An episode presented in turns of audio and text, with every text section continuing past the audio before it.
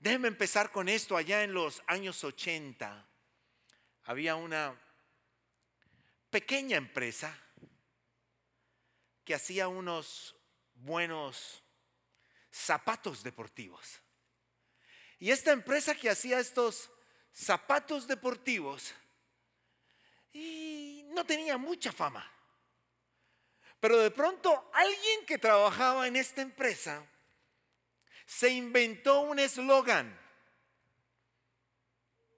Un eslogan que cambió completamente la historia de esa compañía. Y el eslogan fue, Just Do It. ¿Se entendió mi inglés? ¿Alguien sabe de qué estoy hablando? ¿Nadie sabe de qué estoy hablando? Ay, gracias por entender mi inglés. ya con eso me voy. Y los demás no entendieron, pues de malaje, yo, pero usted me entendió. ¿ah? Nike. Y yo tengo aquí, just do it. Solamente hágalo.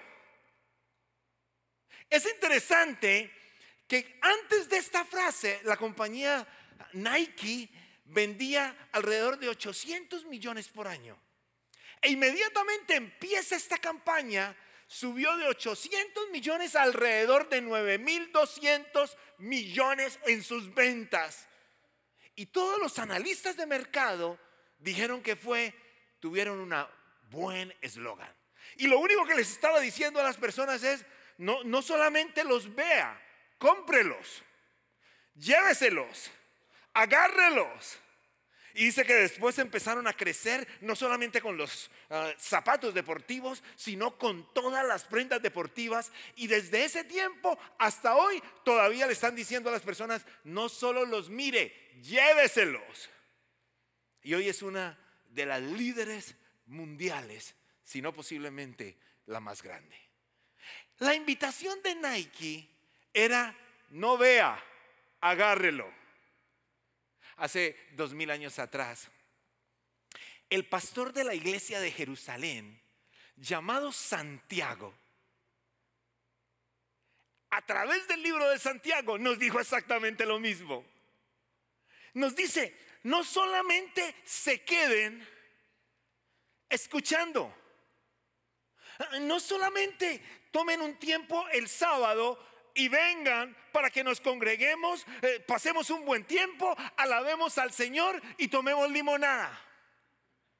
No. ¿Sabe qué dice el libro de Santiago?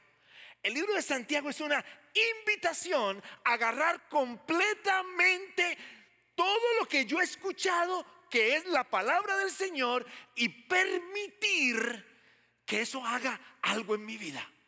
Por eso, solo hágalo.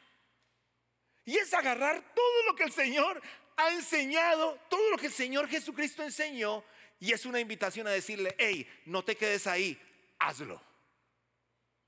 Por eso en los siguientes 13 domingos, el que le da miedo decir 13 va a decir 12 más 1.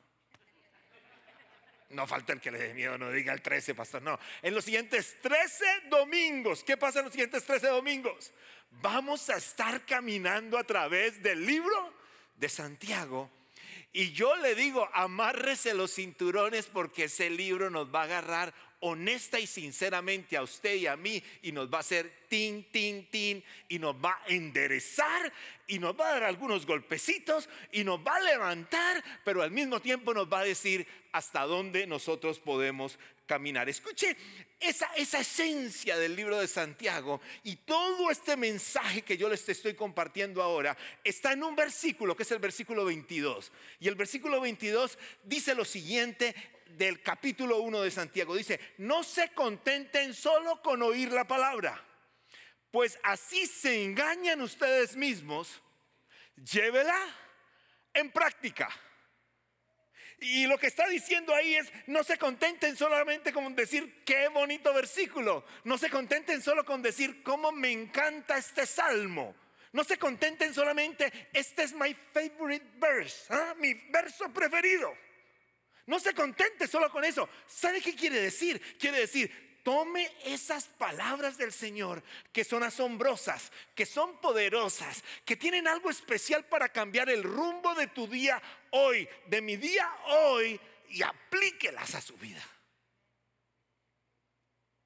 Si usted mira su teléfono, está lleno de qué? ¿Cómo le llama usted a, su teléfono?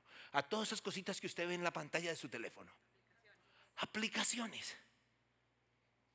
¿Cierto? Pero para usted usar esas aplicaciones, usted tiene que qué? Bajar la aplicación a su teléfono. Y cuando usted baja la aplicación a su teléfono, hay cantidad de aplicaciones, y cuando usted baja la aplicación a su teléfono, inmediatamente usted puede empezar a usarla. Usted puede tener una aplicación muy buena que yo no tengo, pero cuando yo veo cómo le funciona, yo la bajo, la pongo en mi teléfono y puedo empezar a disfrutarla. Usted puede ver muchas personas a su alrededor viviendo cosas completamente maravillosas, pero hasta que usted no decida bajar la palabra del Señor a su vida, desde que yo no decida bajar la palabra del Señor a mi vida, wow, voy a estar siempre como que, sí, como que no. Voy a estar ahí como medio frío, como indeciso. Entonces, vamos al texto y vamos a caminar a través del libro de Santiago. Y hoy no vamos a quedar solamente en el versículo 1. Solamente en el versículo 1. Y vamos a ir al versículo 1 y vamos a ver cuál, hacia dónde nos va a llevar completamente este libro que usted y yo se va a gozar de una manera extraordinaria. Miren lo que dice el versículo 1 del capítulo 1 de la epístola de Santiago. Santiago siervo de Dios y del Señor Jesucristo, a las doce tribus que se hallan dispersas en el mundo, saludos. Ese es el primer versículo. Ahora, déjame eh, eh, quedarme un poquito en el texto. Empieza con un nombre propio, o sea que rápidamente nos identifica a usted y a mí o nos dice a usted y a mí quién es el escritor de la carta. Hay varios Santiagos. Le quiero decir que este no es Santiago, el primer apóstol, que es hermano de Juan. No es el, uno de los apóstoles, el hermano del apóstol que murió rápidamente. No es. No es tampoco el otro Santiago de los apóstoles. Tampoco es. Entonces, ¿quién era este Santiago? Este Santiago es interesante que fue un Santiago que no se menciona mucho en la escritura, pero que tuvo un encuentro increíble con el Señor Jesucristo después de la resurrección. Y el apóstol Pablo lo nombra. ¿Y sabe quién es este, este, Santiago? Este Santiago es o era el hermano medio de Jesús. ¿Cómo así? Cuando tú vas a la escritura, te vas a dar cuenta de que los hermanos de Jesús no creían en él. Los hermanos, dice la, dice la, escritura que los hermanos, cuando él fue a predicar a Nazaret, dice que, y no es este el que es hermano de este, este, este y este. Y como no hubo una creencia en que era el hijo del Señor, el Señor salió rápidamente de ahí, porque no había un buen ambiente para que algo poderoso pasara en ese lugar. Pero la escritura nos recuerda, según el apóstol Pablo, que un día el Señor se le apareció a Santiago en una cita íntima.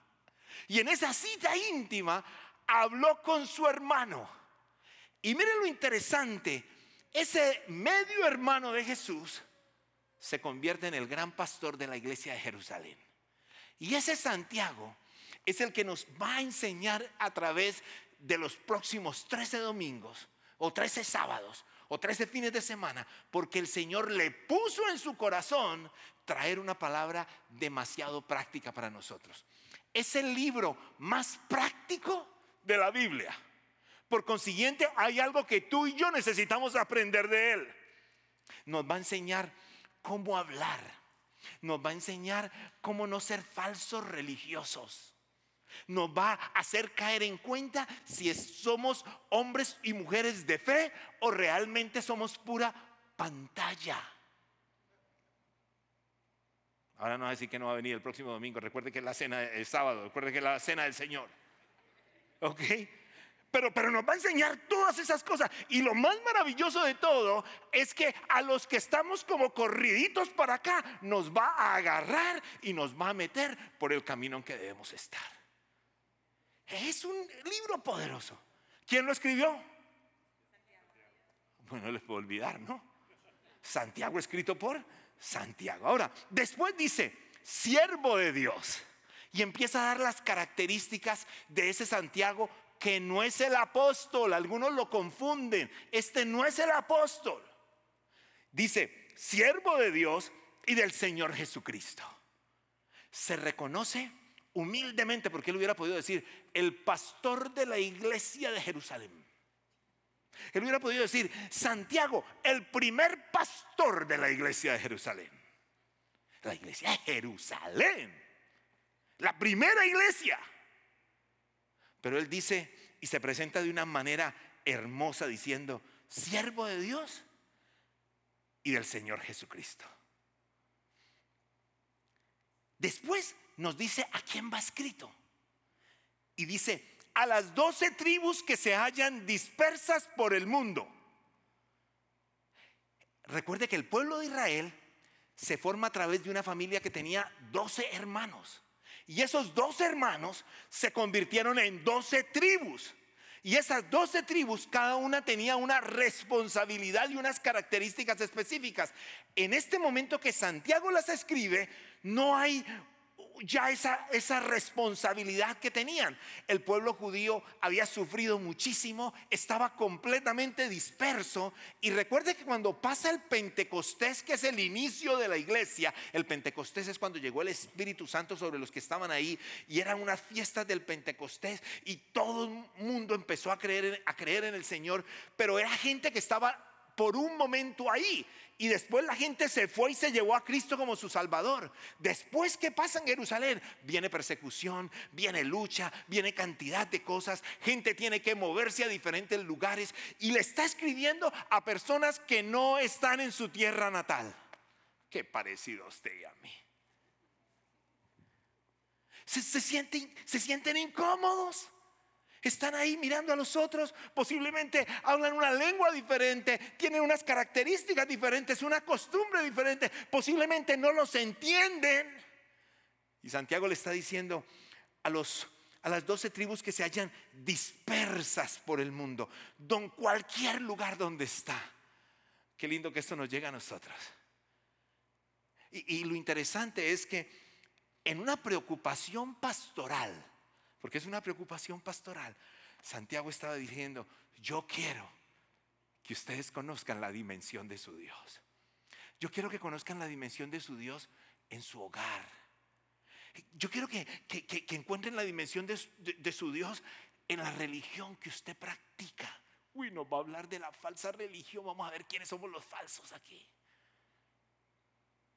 Nos, nos, no, quiero, quiero que usted Aprenda a tratar bien a esas personas especiales que tiene a su alrededor. Entonces, caminando a través de este libro, tú y yo vamos a poder ir descubriendo lo que Dios tiene para nosotros. ¿Qué pasa cuando le das la bienvenida a la palabra de Dios a tu vida? No cuando la escuchas, no cuando solamente la memorizas, sino cuando le das la bienvenida. Cuando le das la bienvenida es que permites que entre a lo profundo de tu ser. Usted puede saludar a alguien que toca la puerta de su casa.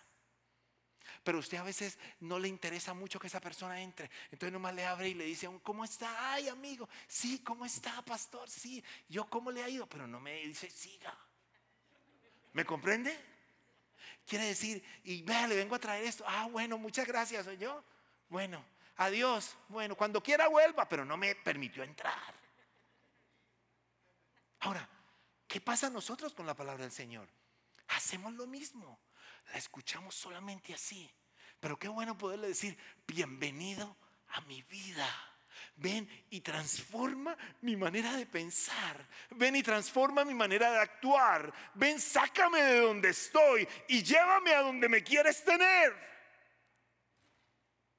es darle una bienvenida, es ponerse en la disposición de la palabra y darme cuenta que la palabra es poderosa, maravillosa y asombrosa. Entonces, aquí está el primer elemento que quiero compartir contigo hoy. Es que, ¿qué pasa cuando le das la bienvenida de la palabra de Dios a tu vida? Construyes una relación con tu Creador. Y, vamos a, a través del libro, a mejorar esa relación con Él. La fe llega por qué? Por el oír. ¿Por el oír qué? La palabra del Señor. La fe quiere decir mi capacidad de creer que existe un Dios llega por el oír. Cuando yo permito que la palabra entre a mi vida, ahí empieza a crecer la fe. Y la fe es la que empieza a abrir una relación con el ser que te creó con el ser que tiene, planes para ti, con, con el Dios Todopoderoso que ha diseñado un propósito divino para tu vida y la mía. Y solamente se va a abrir ese camino cuando yo tengo fe y necesito permitir que la palabra entre a lo profundo de mi ser. Escuche lo que dice Santiago 4.8, acérquese a Dios y Él se acercará a ustedes. Después nos, dice así como, como, suena como feo, pero, pero, no dice, pecadores. No, no, suena así como tierna, no, yo, yo no vine a la iglesia porque pecadores, coma, limpiense en las manos. Ustedes los inconstantes, purifiquen su corazón. Pero, pero dice la primera parte, acérquese a Dios. Ahora, ¿por qué el texto nos está diciendo acérquese a Dios? ¿Por qué no nos hemos acercado antes? ¿Nos da pena? ¿Usted, se ha dado, usted le debe algo a alguien? Cuando usted le debe algo a alguien y ya se pasó el plazo de pagar. ¿Le ha pasado o no le ha pasado? ¡Ay, qué incómodo, ¿no? Y de pronto uno está caminando en el de Woodland eh, Mall ahí todo contento. ¿Ah? Y con las bolsas y con todo. Y cuando usted ve al, y ve las bolsas y el ice cream ahí mismo lo bota. ¿Ah? Las bolsas las pone en la esquina. Porque no quiere que lo vea que está comprando con la plata del otro. Entonces, no nos acercamos confiadamente. Ahora, cuando veo la escritura, dice, acérquense confiadamente. Entonces, no importa que le debamos al Señor, no importa que, estemos en una relación rota con Él, no importa que la regaste ayer, hoy, ahorita, antes de venir acá. El Señor te dice, acérquese. Y me encanta porque dice una palabra, confiadamente. Dice, con seguridad en tu corazón. Tranquilo, venga para acá. Ahora, ¿por qué el Señor dice acérquese confiadamente y después nos recuerda que somos pecadores? ¿Sabe por qué nos recuerda que, que somos pecadores? Porque él, no nos quiere dejar así. Porque nosotros podemos ser tan descarados que digamos, ay, bueno, sí, ay, tan hermoso. y nos quedamos igual. Y el libro de Santiago tiene el propósito de traer un cambio inmediato a tu vida. Para que tú y yo podamos disfrutar de lo que es vivir la vida realmente en Cristo Jesús. Yo no sé cómo estás tú. ¿Cómo, estás tú en esa relación con el Señor? ¿Se está construyendo? ¿O son como esas carreteras o esos túneles que construyen en nuestros países que lo empezaron desde que nos vinimos.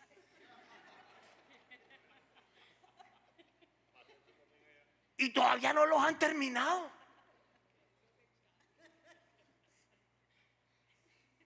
Mira, mi esposa trabajó en la compañía que iba a ser el metro de Bogotá. Para eso la contrataron.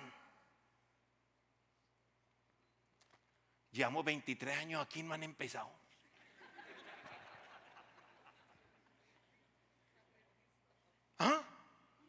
Y esa es mi preocupación. ¿Estás realmente construyendo ese camino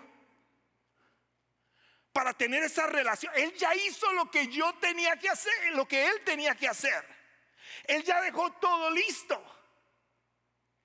pero yo tengo tantas cosas en mi vida que no soy capaz de construir una relación. Y una relación se construye con dos. Aunque somos muy buenos nosotros para relacionarnos nosotros mismos, nos miramos al espejo, nos hablamos, nos decimos que bien nos vemos. Pero una relación es con dos. Yo tengo que querer. Y el libro de Santiago nos va a ayudar en eso. Hebreos 4:16 dice, así que acerquémonos confiadamente. Otra vez dice, al trono de la gracia. Hay dos acercamientos. Y cuando nos dicen este, confiadamente al trono de la gracia, quiere decir, ¿se acuerda la palabra pecador? Venga para acá, que en el trono de la gracia hay perdón que en el trono de la gracia hay redirección, que en el trono de la gracia usted y yo encontramos el paso que debemos llevar para poder alcanzar los propósitos divinos de mi rey. En el, en el trono de la gracia hay perdón. Y cuando usted entra al trono de la gracia, le tengo noticias. El Señor no lo deja así. Se lo repito, no lo deja así.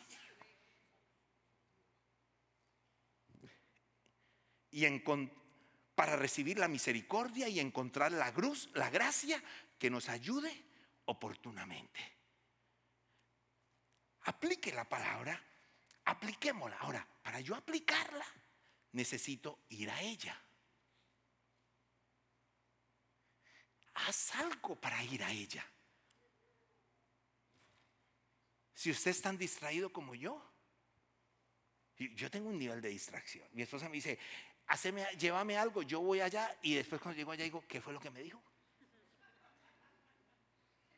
Y me dijo, ¿qué fue lo que me pediste? Entonces, y necesitamos esa dirección del Padre. Si somos distraídos, desarrollemos algo.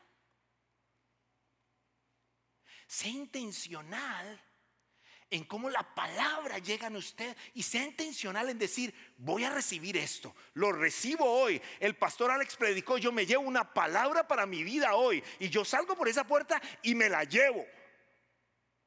Por eso, si usted es olvidadizo, apunte. Apunte, ¿por qué? Porque si apuntas dice, ok, ¿qué fue, fue lo que dijo? Y entonces va a decir rápidamente, oh, voy a trabajar en esto. Y vamos a estar caminando. En que si yo soy intencional en la palabra, mi relación con el Señor se empodera. Y lo bueno es que yo disfruto de su gran misericordia. Hay un segundo elemento. Construyes una vida de bendición para los que amas. ¿Cómo vas a encontrar? que esta palabra del libro de Santiago va a mejorar tus relaciones. Ya no solamente tus relaciones con el Señor, va a mejorar tus relaciones con quién? Con tus seres alrededor. Algo que entristece mi corazón es que las palabras más fuertes, más injustas, más críticas y más dolorosas que salen de la mayoría de sus bocas y las mías o la mía es a las personas que más amamos. Nadie dijo amén.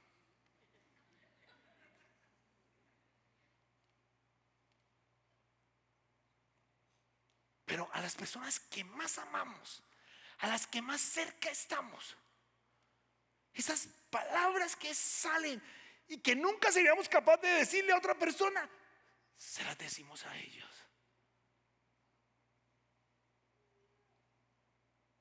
Algunos. De pronto no los de aquí, los de la otra iglesia.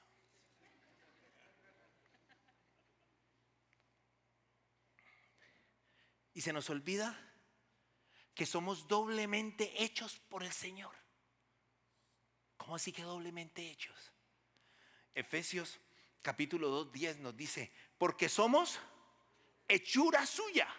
Él nos crea cuando nos dio soplo de vida. Somos hechura suya. Después que dice, creados en Cristo Jesús como, como nos fuimos por el mal camino. Nos vuelve y nos crea cuando usted y yo recibimos a Jesús como nuestro Salvador. Y después nos dice, ¿para qué nos creó? Dígalo duro. Para buenas obras. O sea que el resultado de la doble creación del Señor tiene un propósito. Y es que buenas obras salgan de nosotros. Y que la fe y lo que sale de mí tiene una relación. Una fe verdadera debe dar un producto verdadero. Entonces, lo que va a hacer esta serie conmigo es que tú y yo podamos reaccionar y construir mejores relaciones que bendicen a los que amamos. Mateo 7:24 dice, por tanto, todo el que oye estas palabras y las pone en práctica es como un hombre prudente que construyó su casa sobre la roca. Quiere decir, no, no se cae lo que está, sino que nos dejamos en nuestras luchas internas que yo tengo y tú tienes, moldear de nuestro Padre Celestial. Es cuando somos capaces de permitir que Él meta las manos en nuestra vida. ¿Estás permitiendo que eso pase? Ahora, cuando vamos donde el quiropráctico, ¿saben qué es el quiropráctico, no? Que usted va y se vaya y lo acuesta. Pues yo realmente nunca he ido, pero estoy que voy.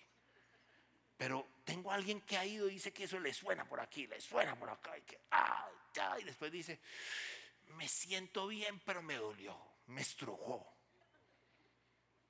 Bueno, cuando vamos a las manos del Señor, van a haber cosas que nos van a doler. Porque Él va a corregir en nosotros, a través del Espíritu Santo, nuestra manera de vivir. ¿Estás listo para que el Señor haga eso? Y si permites que el Señor haga eso, tú y yo vamos a lucir de una manera completamente diferente y podrá pasar lo que sea alrededor de nosotros. Pero como ya hemos crecido a la estatura de Cristo, ya cualquier viento no nos tumba. No solo oidores, sino hacedores. Es el mensaje principal del libro de Santiago. Y lo bueno es que empieza por cada temita. Y por allá vuelve y repite, y dele que quiere formarnos para que tú y yo seamos hombres y mujeres que reflejemos al Cristo maravilloso que tenemos en nuestra vida. Y hay un tercer elemento, construye una vida que crece el reino. Construye una vida que crece el reino. ¿Por qué? Porque cuando yo pongo en práctica la palabra, la palabra me transforma y la gente de alrededor lo nota.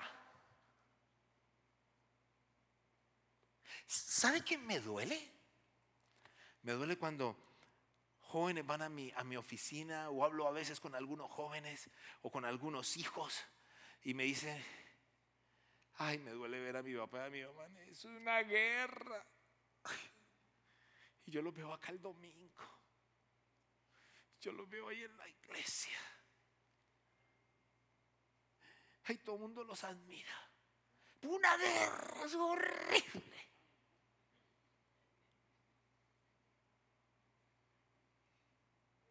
Y tanto que ya, ni, me, ni me provoca ir.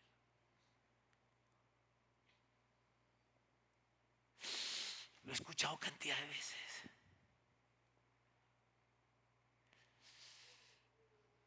Hay una bendición muy grande cuando tú y yo permitimos que el Señor moldee nuestra vida y se note en casa. Porque los primeros que van a llegar a los pies de Cristo por eso son quién? No estoy hablando de personas perfectas. Estoy hablando de, de hombres y mujeres que en las luchas que tenemos tratamos de que el Espíritu controle nuestra lengua controle nuestras acciones. Que haya en usted y en mí La templanza. ¿Sabe qué es la templanza? Es cuando a usted le va a salir el viejo hombre o la vieja, la vieja vieja. Y de pronto usted siente que le agarran los brazos, le agarran la lengua y usted y no puede y se va a ahogar porque no puede. ¿Le ha pasado? Si a usted le ha pasado, levante su mano. El que no le ha pasado, ore por la templanza porque le debe estar pasando.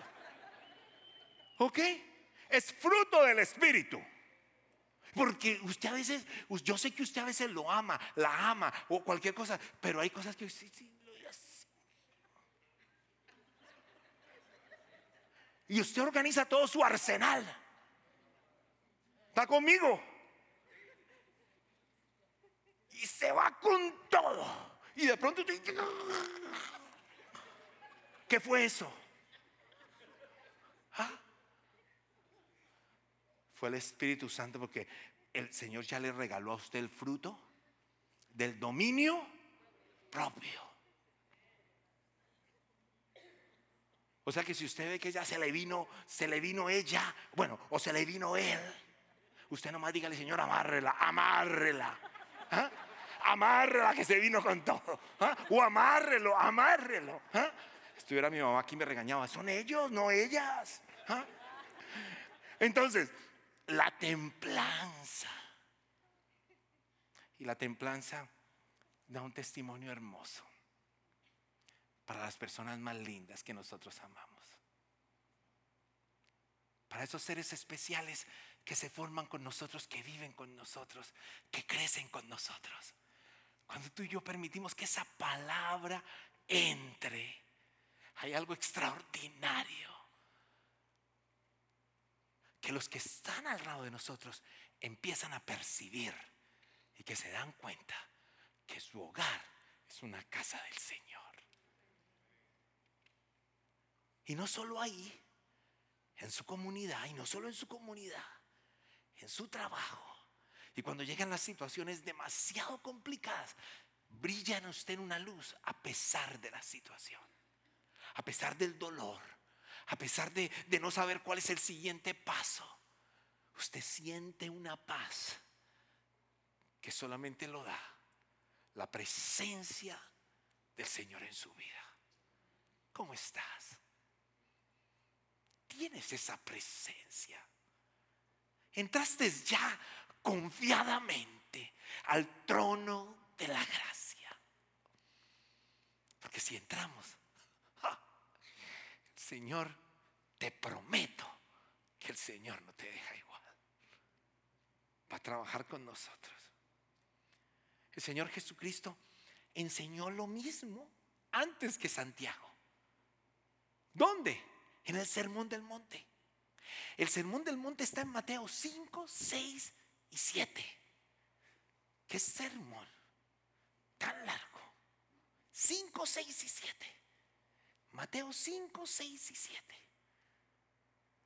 Y lo que nos enseña el Señor Jesús en el Sermón del Monte es cómo nosotros debemos vivir en su reino.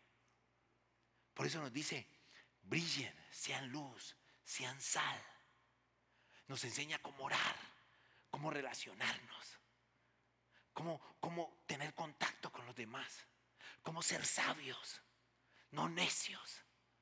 Y después dice, si oyen estas palabras, pasará lo que pase y nada los tumbará. Estás construyendo vidas de bendición para los que te aman. Vivamos esta serie pensando en que vamos a dar un mejor fruto, un fruto extraordinario.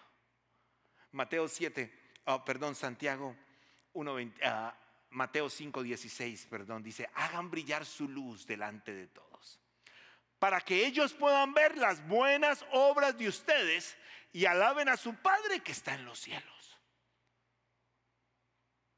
Martín Lutero es un hombre que wow, hizo unas cosas extraordinarias. Él fue el que abrió la escritura y de una manera extraordinaria marcó una diferencia. Pero Martín Lutero tenía lucha con el libro de Santiago. porque no es un libro de doctrina.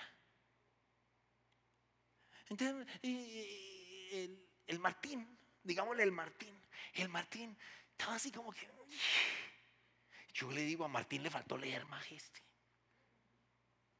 ¿Por qué? Porque no le dio el valor esta palabra que está en la escritura. Fue uno de los últimos libros que entró al cano. Y gloria a Dios que entró al cano. Porque ha marcado la vida de muchos de nosotros para ser de bendición. Y aquí está el resultado de los que aprenden a vivir la palabra del Señor. En Santiago 1.25 está el resumen del final del libro. Escuche lo que dice. Pero quienes se fijan atentamente en la ley perfecta que da libertad y perseveran en ella, no olvidando lo que ha oído, sino haciéndolo. Lea conmigo la última parte. Recibirá bendición al practicarla. Ahí le gustó, y hay varias sonrisas que vi por ahí. ¿Por qué? Porque dice, pero quien se fija atentamente en la ley perfecta que da libertad y persevera en ella, no olvidando lo que ha oído, sino haciéndolo, recibirá bendición al practicarla. Aquí está el final de lo del libro. Si tú y yo lo ponemos en nuestro corazón, si tú y yo somos capaces de agarrar un pedazo de la palabra, incrustarla en lo más profundo de nuestro ser, dice el Señor que Él traerá bendición a nuestra vida. Y tú y yo podremos vivir el gozo de la salvación. Habrá enemigos que quieran disminuirte. El enemigo no te dejará fácil correr, pero el Señor te dará toda la fuerza. Y nadie, nadie, nadie podrá quitarte lo que el Señor te ha regalado. Porque el Señor te está dando una fuerza superior a nuestra fuerza para poder caminar en él. Gracias por participar del servicio a través del Internet. Esperamos que la experiencia de hoy haya alentado y desafiado su mente y corazón. En Champion Forest nos apasiona ayudar a las personas a conocer a Dios, a crecer en su relación con Él y con los demás, mientras todos, como cristianos, hacemos una diferencia en el mundo. Nos encantaría tener la oportunidad de hablar y orar con usted. Le invitamos a que ingrese a championforest.org diagonal conectar para que podamos estar en contacto. Y por supuesto, esperamos con ansias el momento de poderles saludar en persona en una de nuestras sedes. Que Dios le bendiga y tenga una semana llena de la presencia del Señor. Nos vemos pronto.